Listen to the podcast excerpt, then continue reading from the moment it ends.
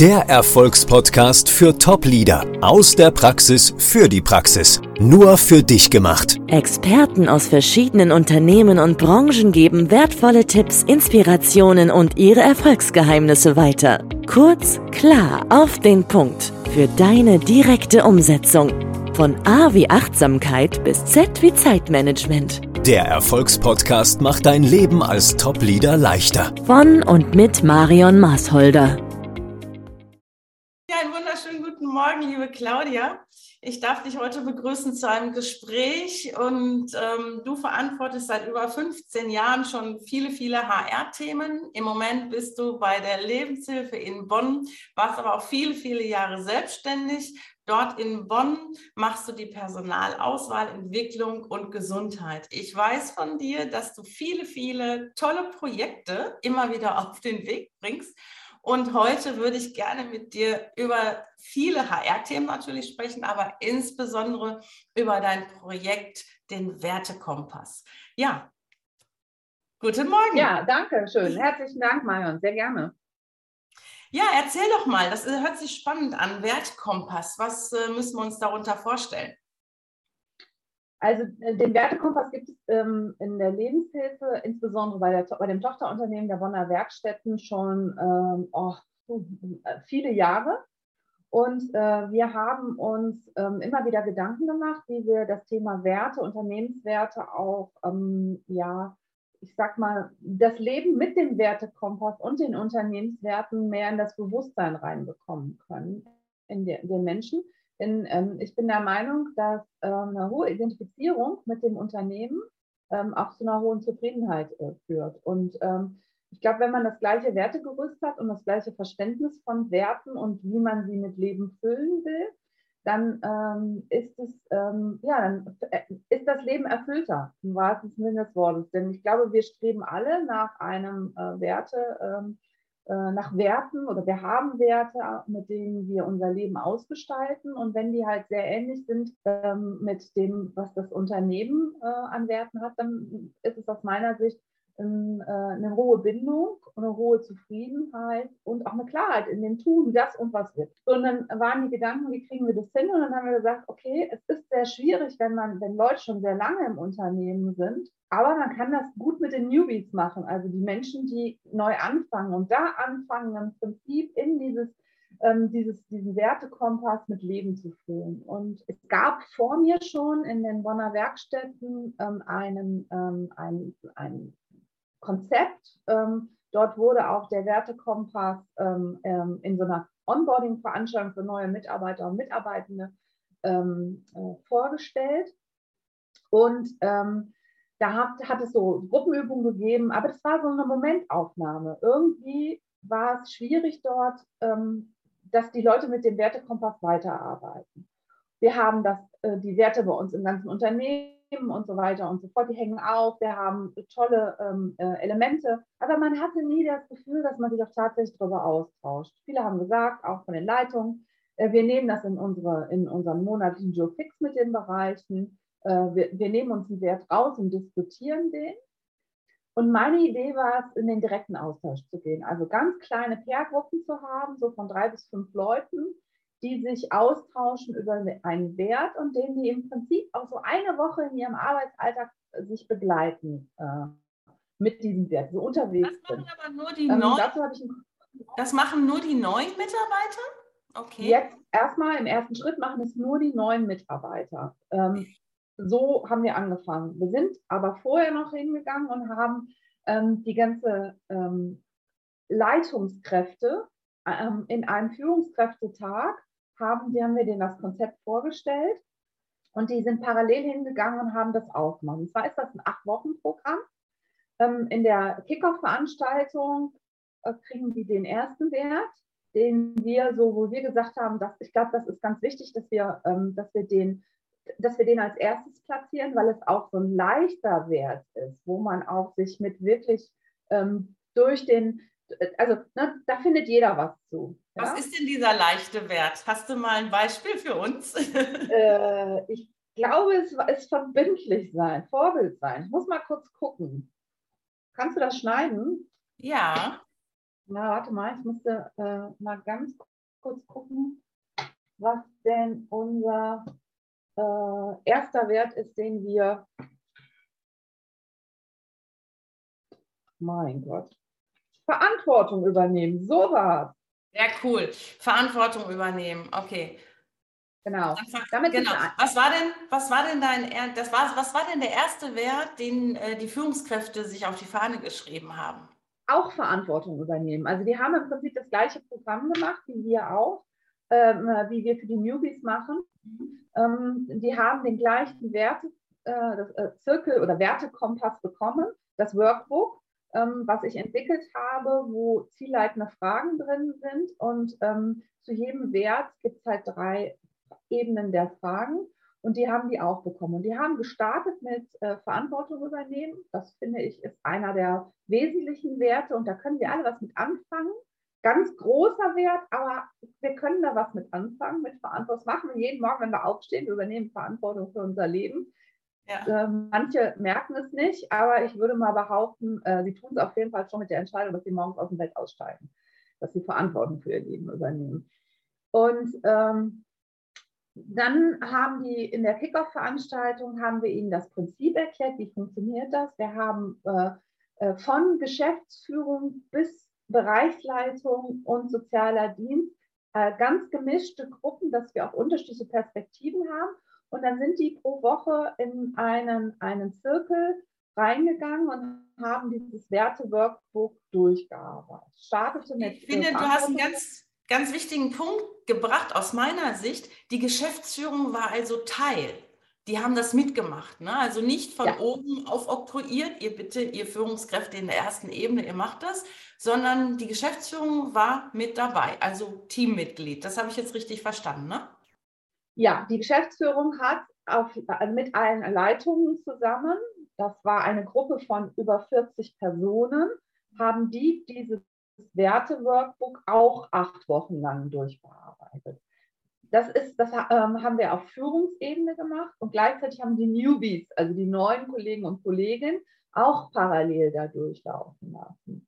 Ziel ja. wird es sein, das Ganze auch nochmal im ganzen Unternehmensverbund auszurollen. Ähm, und dann findet auch eine Durchmischung statt, wiederum. Ne? Das heißt, auch alle in dem Unternehmen werden das auch nochmal für sich machen, äh, durchlaufen das Workbook. Und ähm, die Fragen waren immer so, dass man gefragt hat, wie erlebst du das im Unternehmen? Ja. Und wie willst du das selber gestalten? Ja, also wie gestaltest du das selber? Ja. Wie erlebst du es? Wie gestaltest du das selber? Und die dritte Frage ist, wie kannst du dazu beitragen, dass dieser Wert noch weiter mit Leben gefüllt wird? Also, ja? es geht. Genau. Genau. Ähm, um sich also wirklich auch noch äh, das ins Bewusstsein zu rufen, habe ich das schon erlebt? Wie sind andere im, ähm, in meinem Umfeld, in meinem Arbeitskontext mit dem Wert umgegangen? Wie ha, habe ich eine klare Vorstellung davon, wie ich diesen Wert leben will? Und wenn ich die noch nicht habe oder ich habe sie, was kann ich noch dazu beitragen, dass dieser Wert sichtbarer wird? Also ich werde mit meinem Wert, mit der Verantwortung übernehmen, sichtbarer im Arbeitskontext. Natürlich ein hoher Anspruch, ne? Das ist, also das wird ja nicht über Nacht passieren, das scheint ja ein richtiger Prozess zu sein, den ihr da aufgelegt habt. Und ähm, ja, ich bin gespannt, was du jetzt noch erzählst, wie es weitergegangen ist. Das war ja der Anfang im Grunde, das mhm. Aufsetzen des Prozesses. Und an welcher Stelle seid ihr jetzt? Also die acht Wochen sind längst rum. Wir haben ähm, ähm auch äh, ähm, in den unterschiedlichen Teams, also wir, wir haben immer so ein Paket an neuen Mitarbeitern, denen wir äh, im Onboarding ähm, diese, diesen Wertezirkel oder den Wertekompass näher bringen. Und die Geschäftsleitung bzw. die Leitungsebene hat dort äh, schon, ähm, ähm, ja, das war im September, haben die angefangen und äh, waren zu Ende irgendwie Anfang November. Ne? Das heißt, jede neue, neue Gruppe von neuen Mitarbeitern, wir haben so irgendwie 20 in einem Quartal, äh, durchlaufen dann wiederum neu diese Wertezirkel. Und die gestalten sich daraus, dass wir im Prinzip sagen, wir haben, wir machen eine Pair-Gruppe, also schön wäre es von vier bis fünf, ja, äh, Leuten, um unterschiedliche Perspektiven zu haben. Wir haben dort einmal den industriellen Bereich, Wir haben dort einmal eine Leitungsebene im industriellen Bereich, wir haben sozialen Dienst, wir haben ähm, pädagogische Mitarbeiter, wir haben Verwaltungsmitarbeiter und so kommen die aus ihren unterschiedlichen äh, Ecken, ja, und äh, bringen ihre Vorstellung zusammen, was sie unter diesem Wert verstehen. Und das machen wir, wir wirklich da haben wir ja schon Diversity äh, in Reinkultur, ne? dass wir wirklich mischen, nicht gleich und gleich, sondern tatsächlich aus unterschiedlichen Hierarchieebenen, aus unterschiedlichen Bereichen, White Collar, Blue Collar, wenn man das mal so nennen darf, dass ihr wirklich alles miteinander vermischt, um das Verständnis wahrscheinlich bereichsübergreifend auch füreinander zu haben, denke ich jetzt mal, oder? Ja, wir arbeiten ja auch zusammen. Ne? Also das ist ja nicht nur so, dass wir, ähm, dass wir in, unserer, in unseren Räumlichkeiten sitzen und darauf warten, ähm, dass wir nur mit den Leuten im Team arbeiten, in denen wir jetzt auch tatsächlich räumlich in einem Team sitzen, ja, in einem Raum sitzen oder angrenzende Räume, sondern es ist so, dass wir hingehen und ähm, sagen, äh, wir, jemand eine Gruppenleitung hat mit dem sozialen Dienst zu tun und das, was die Geschäftsleitung entscheidet, ähm, hat ja auch Auswirkungen auf die Gruppenleitung. Und das Verhalten der Gruppenleitung hat Auswirkungen auf das Unternehmen. Das heißt also, wir, sind, wir müssen in Systemen denken. Und wenn wir nur in Systemen, im System von Inseln denken, dann werden wir auch nicht ähm, eine Vernetzung stattfinden lassen, die aus meiner Sicht eine große Chance ist oder auch im Prinzip die Basis ist, damit ähm, die Zukunft gelingen kann sagen ja auch die Zukunftsforscher, dass eine der Metakompetenzen der Zukunft tatsächlich die Netzwerkorientierung ist. Ne? Und das lebt ihr ja tatsächlich schon dann wirklich sehr, sehr gut vor. Vernetzung ist wirklich heute alles.